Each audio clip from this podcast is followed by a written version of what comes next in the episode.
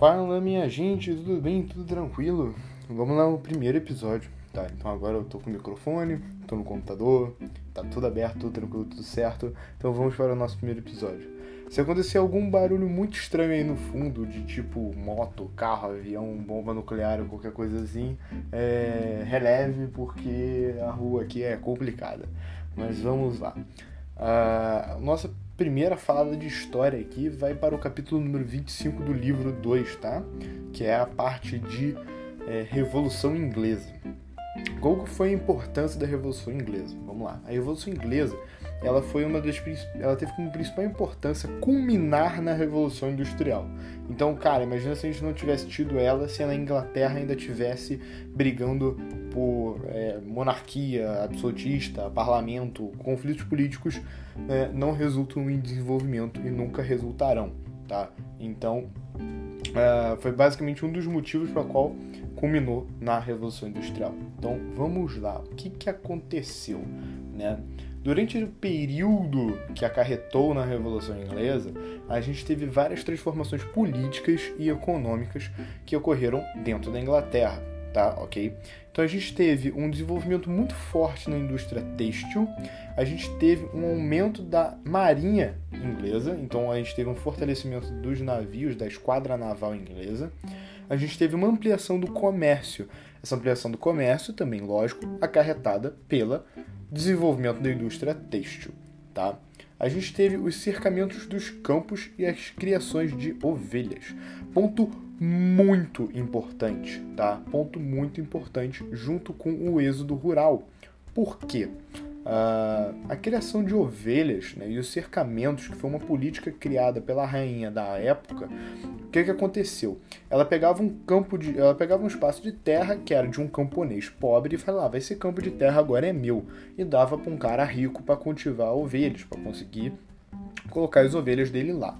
Então, o que eu acabei de falar? Teve desenvolvimento da indústria têxtil. O desenvolvimento da indústria têxtil, que é tecido, precisa de tecido para produzir.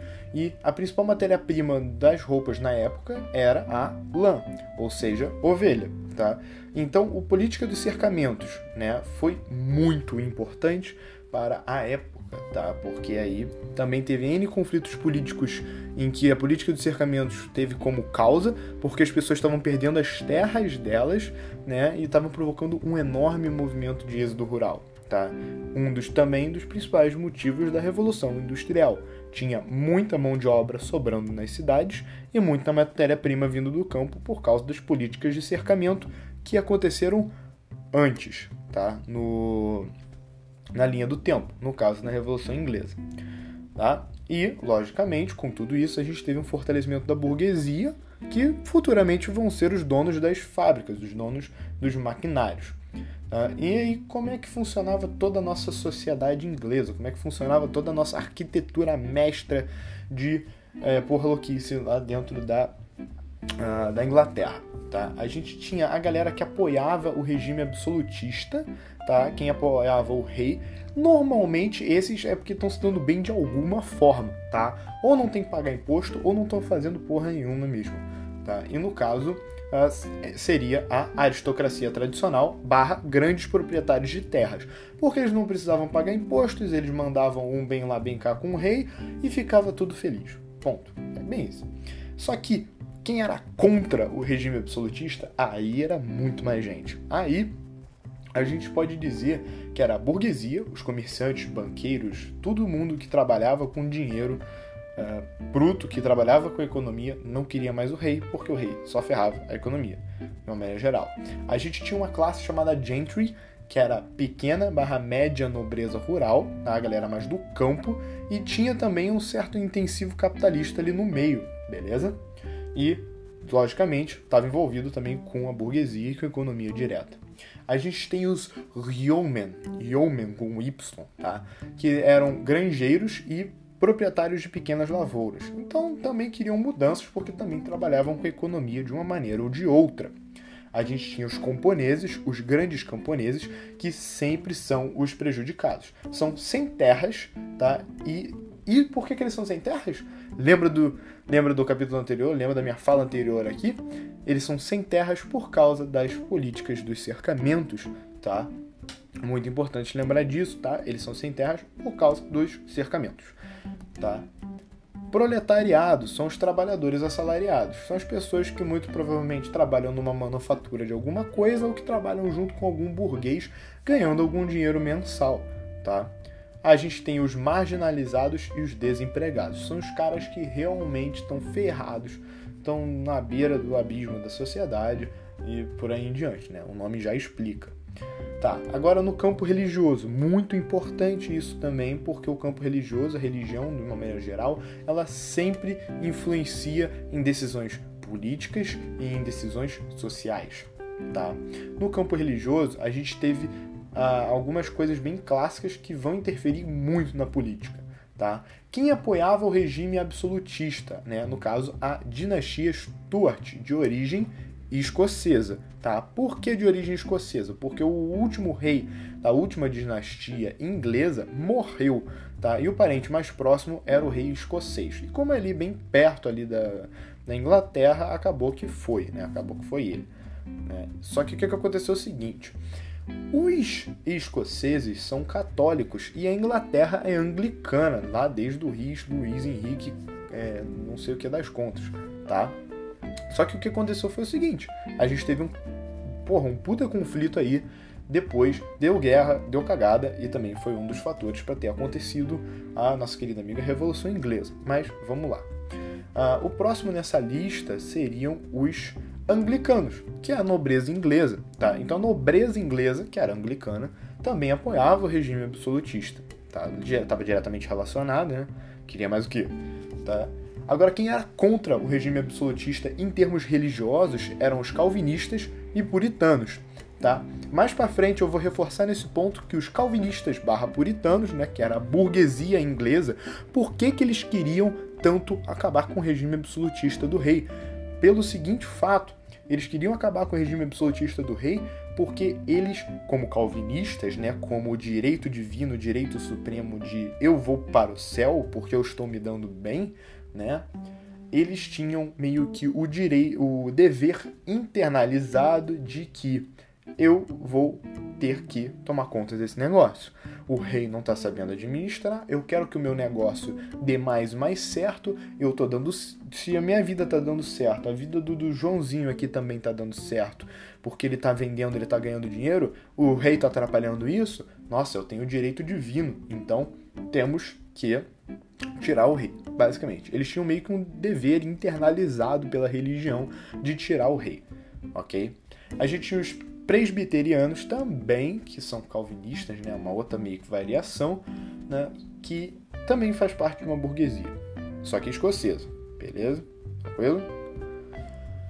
Vamos lá. Inglaterra do século XVI. Auge do absolutismo com reis da dinastia Tudor. Beleza? dinastia Tudor, particularmente dos governos do Henrique VIII e Elizabeth I. O que aconteceu foram os seguintes. Tá. Henrique VIII, grande Henrique VIII, foi o cara que decretou o anglicanismo, foi o cara que, que eu tinha até esquecido, eu falei do Luís, nossa senhora, meu Deus, Alzheimer tinha batido forte. Mas o Henrique VIII, eu acho que eu confundi com o Luís da França, mas vamos lá. Uh, o Henrique VIII ele marca o ato de supremacia. Ele quebra com a igreja católica, nossa, ele quebra com a igreja católica e a partir disso ele fundamenta a igreja anglicana e marca o Estado como principal fonte de, de representação ali dentro da Inglaterra. Passo também muito importante, porque dá autonomia para a Inglaterra tomar as suas próprias decisões, tá? Agora vamos lá, depois dessa criatura aí, do Henrique VIII, que só conseguia ter filha mulher, ele queria um homem e coisas, né? A gente teve a Maria I, que foi uma das filhas de Henrique VIII, né? E uh, odiava seu pai.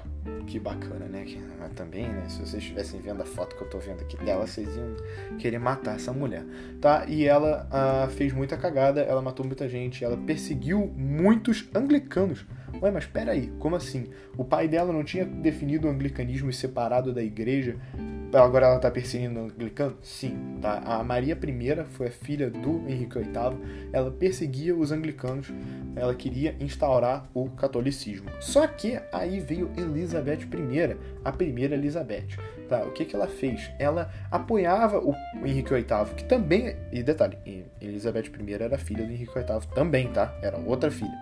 É. Então, o que, que aconteceu? Elizabeth I apoiava o pai dela e estava vendo a cagada que a irmã estava fazendo, foi lá, destronou a irmã e foi nesse momento que a gente teve o ápice do absolutismo na Inglaterra. Ela fez justamente as políticas dos cercamentos e foi por causa desta mulher, Elizabeth I, que aconteceu os fundamentos materiais os fundamentos básicos para a Revolução Industrial, beleza?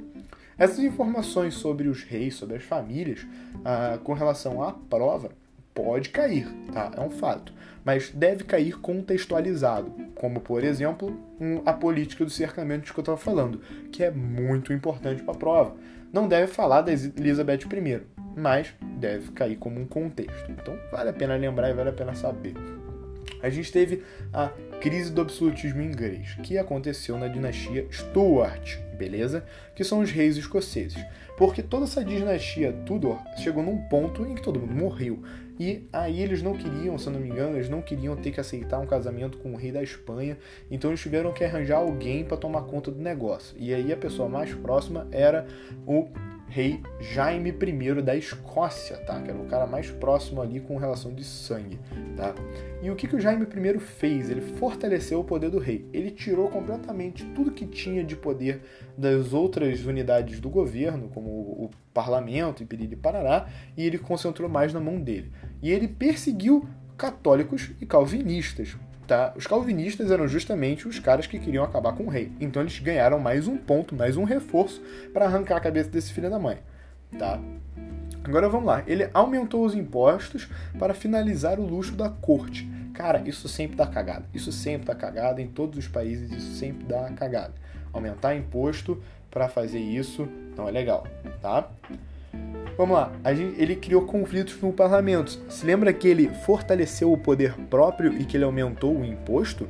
E o parlamento em si tem muita gente que é burguês lá, tem muita gente que é calvinista lá dentro do meio. Então o parlamento tava puto com o cara. Ponto. Isso era fato, tá? Aí depois do Jaime I, Jaime I morreu, a gente teve o Carlos I, que foi obrigado a tomar o poder, né, a assinar uma chamada petição de direitos o que, que essa petição de direitos falava? Ela falava o seguinte, que ele não podia tomar qualquer atribuição, qualquer ação sem o consentimento do parlamento. Adiantou de alguma coisa? Porcaria nenhuma, porque ele foi lá e acabou com o parlamento. Ele dissolveu o parlamento. Ele tacou ácido sulfúrico, tacou fogo no parlamento, assim, na, só metaforicamente, tá? Ele não fez isso. Mas ele dissolveu o parlamento. Ele, assim, ele mandou o parlamento para as cucuias, né? E ele governou autoritariamente. Ele, ele, mano, ele se sentiu fodão, virou Deus, tá? Virou Deus. Foi, mano, a, a ladeira subiu, chegou lá na Elizabeth I, a ladeira desceu e não parou de descer mais, né? Ele fez concessões a católicos, né? Por, pela esposa dele ser católica. Aí você também tem aquela briga entre anglicanos e católicos, por isso que a religião é importante. Agora vamos lá tá? Ele força o anglicanismo aos calvinistas. Os calvinistas não queriam isso, os calvinistas queriam que o rei fosse tomar no cu. Agora vamos lá. Aumentar os impostos e reconvocar o parlamento, né, para poder aprovar as paradas dele, ah, e tal, né, ele não conseguiu impor o parlamento, o impor, né, seu rigor, seu poder de Deus brocha sobre o parlamento, né? O parlamento é, fica puto, tá? Chega um ponto em que ele dissolve o parlamento de novo, ele abre o parlamento, fica puto com o parlamento, dissolve o parlamento e o parlamento vira e fala: chega dessa porra. Ele fala assim, e aí começa uma guerra civil, a primeira guerra civil que aconteceu de 1642 a 1649, tá? Fato importante, essa foi uma das primeiras uh, guerras ali envolvendo esse período, tá? E aí depois a gente também teve a Revolução Gloriosa e outras coisas, tá? Mais pra frente. Segura aí. Tá, estavam a favor do rei. Quem estava a favor e quem estava contra do rei nessa guerra civil, tá? A favor do rei tá, tinha cavaleiros, grandes latifundiários, anglicanos e católicos. Ou seja, todo mundo que ganhava algum dinheiro com o rei tá ali no poder, todo mundo que ficava no bem bom com o rei tá ali no poder. Agora, quem estava contra o rei? Os cabeças redondas. Quem são os cabeças redondas? São os gentry, os yeomen, os calvinistas e as seitas mais radicais. Beleza, tudo tranquilo. Basicamente, resumindo, né? Todo mundo, todo o resto, tá? Todo o resto. Os, se lembra que os gentry e os yeomen são basicamente, né, a burguesia, a alta burguesia a, e a média e baixa burguesia, os calvinistas e as seitas radicais que falaram assim, foda-se, eu não quero mais o rei também tá? Ao final disso tudo, Carlos I foi decapitado, perdeu a cabeça, morreu. Feliz da vida. Ao estilo Revolução Francesa também. Tá? A Revolução Francesa não foi a primeira também a usar a guilhotina. Olha só. Na verdade, não sei se foi com a guilhotina, mas ele perdeu a cabeça. Tá? Vamos lá. Aí a gente teve Oliver Cromwell. Quem que foi Oliver Cromwell? Oliver Cromwell foi o cara que liderou essa revolução. Ponto. Ok? Beleza. Tá? Aí o que aconteceu foi o seguinte: ele chegando, provocando essa revolução, ele simplesmente fala assim: não, beleza, eu não acabou meu papel, tô tudo tranquilo, tudo sucio. Só que aí, como ele liderou a revolução, os caras falaram: não, Oliver, vai pro poder você, você que liderou a nossa revolução, então beleza. Então ele fez a chamada República Puritana. É um dos únicos momentos da história da Inglaterra em que ela foi republicana ok? Só que no caso específico ele fez uma república estranha, uma república quase monárquica, tá? Monárquica sob o nome dele, esse que foi o pior. Então ele é calvinista e agora passou a liberar o parlamento, ponto positivo, porque ele era calvinista, tudo show de bola. Só que ele fecha o parlamento e faz meio que uma ditadura. Exatamente o que eu falei, é uma república muito estranha, porque ele também decretou que o filho dele fosse o seu próximo herdeiro obrigatório. Só que assim, né, ficou meio que preso na linhagem sanguínea dele. Ele basicamente fez uma monarquia com o nome de república. Né, acabou que também não deu certo. Uh, durante o governo dele, até funcionou. Durante todo o período que ele ficou vivo, tudo funcionou às mil maravilhas. Mas quando o filho dele entrou, aí a gente teve alguns problemas porque o filho dele não aguentou a bola e tiraram o filho dele de novo. Tá? Só que quando tiraram o filho dele, né, deram assim, deu na telha. Deu na telha. Vamos colocar de novo o, o, a família do cara que a gente acabou de decapitar. Entendeu? Tipo, com, hum, exatamente. Né? Então eles foram lá e colocaram de novo. Só que agora foi, se eu não me, se eu não me engano, o Jaime II. Que também não deu em nada, tá? Mas voltando aqui pro Oliver Cromwell. Oliver Cromwell, ele fez repressão aos levers. Levers. São os pequenos proprietários desejosos da reforma agrária, e os diggers, que são os desejar, desejosos de um comunismo agrário. Ou seja, ele basicamente fez uma reforma agrária, tá? o que muitos países tentaram fazer durante muitos anos e às vezes não conseguiam.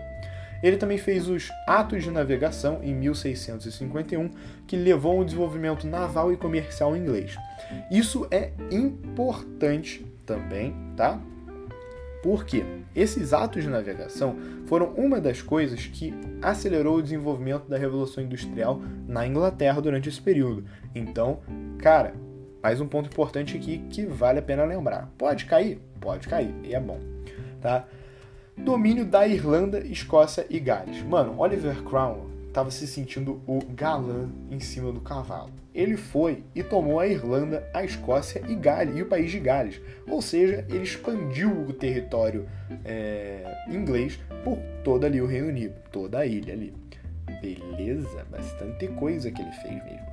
Aí a gente teve uma repressão aos católicos e anglicanos, porque o cara, eu acabei de falar, o cara era calvinista, então ele, ele reprime todo o resto tá? Menos o dele. Então é assim que funciona. O cara era anglicano, ele reprimia calvinista e católico. Agora o nosso líder aqui é calvinista, ele reprime os católicos e os anglicanos. Entendeu? Então fica sempre uma briga de religião também junto no, com relação governamental e com relação de poder. Vale lembrar. A gente teve um governo altamente ligado aos interesses da burguesia. Tá basicamente isso, porque calvinista é representante da burguesia. Cara, ele vai se importar com a burguesia e, cara, aí fica um período bem tranquilo e bem de paz. Aí agora, voltando para o que eu tinha falado, depois que o Oliver Cromwell morreu, veio o seu filho, tá? Ricardo, beleza? Só que o filho dele, ele não conseguiu aguentar e segurar a peteca. Ele deixou a peteca cair no chão e ser incinerado. Resultado, tiraram o filho dele no poder. E aí, é... cara, mano, olha isso. Olha isso. Chamaram o filho do Carlos I, que, que tinha sido decapitado. É exatamente o que eu te falei. Ah, não, não foi Jaime II, não, eu troquei a bola. É Carlos II. Veio o Carlos II é, que aí voltou a ser monarquia. Ou seja, eles saíram de uma monarquia para uma república bosta e agora foram para uma outra monarquia de novo, com o mesmo filho do cara que eles tinham decapitado.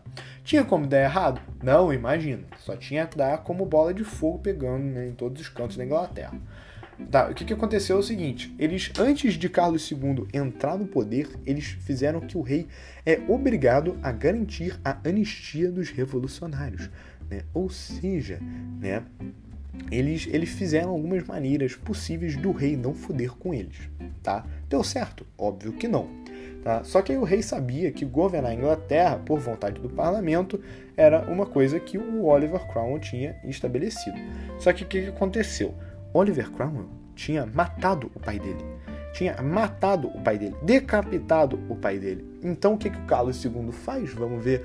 Uh, Oliver Cromwell está morto, mas ele ainda tem cabeça. Então vamos lá no túmulo do cara, vamos decapitar ele e vamos botar aqui uma praça. Sendo que o cara já morreu. Sendo que o cara. Mano, faz, faz sentido? Não faz.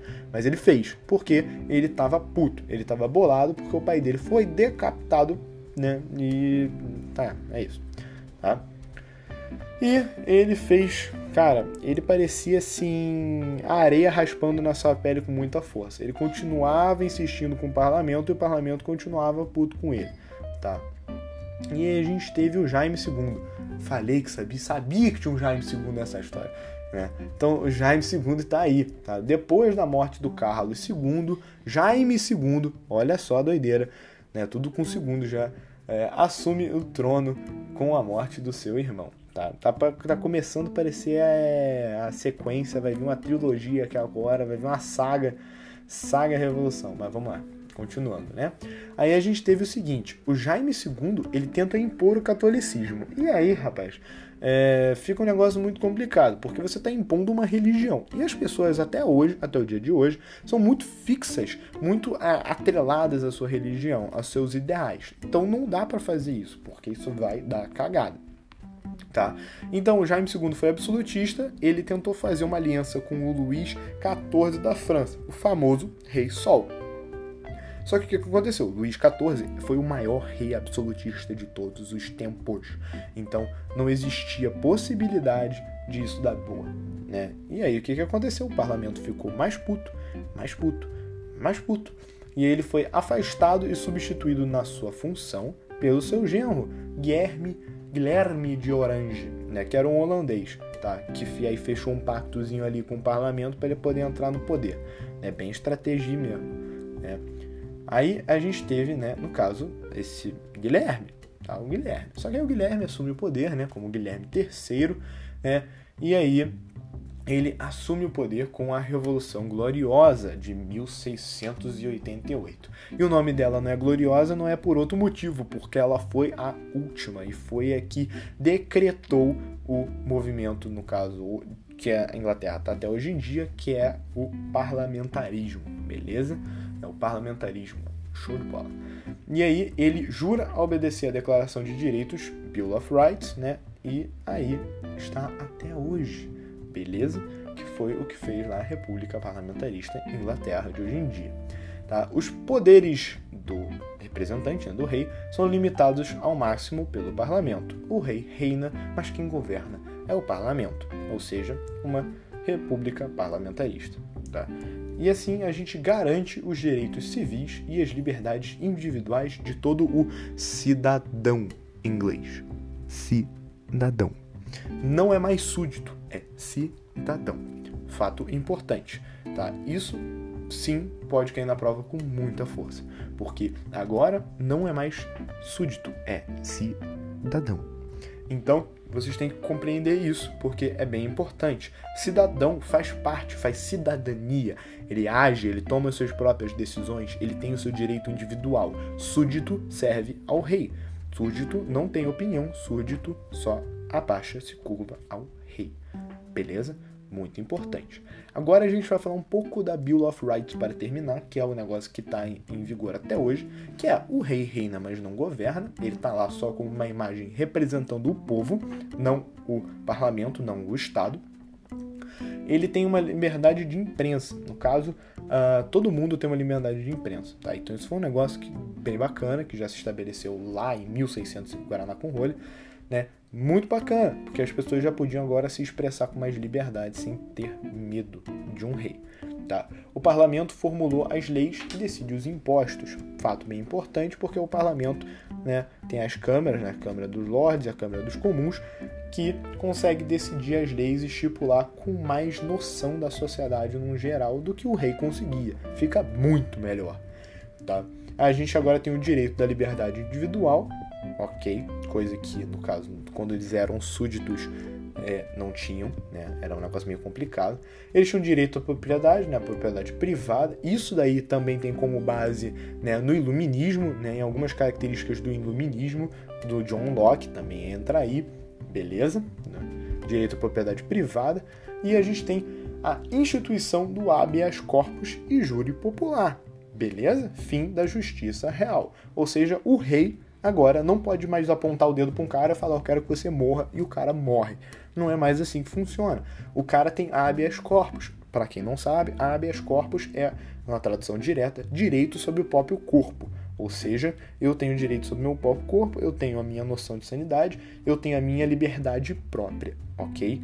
Tá? Então, todo mundo que cometeu um crime agora tem a chance de ir para júri popular, e em júri popular, o cara vai ter as consequências determinadas naquelas suas ações. Tá? Não é mais apontar o dedo e falar que o cara vai ter o pé cortado fora, o braço cortado fora, vai ser decapitado ou vai perder né, qualquer outra parte do corpo beleza?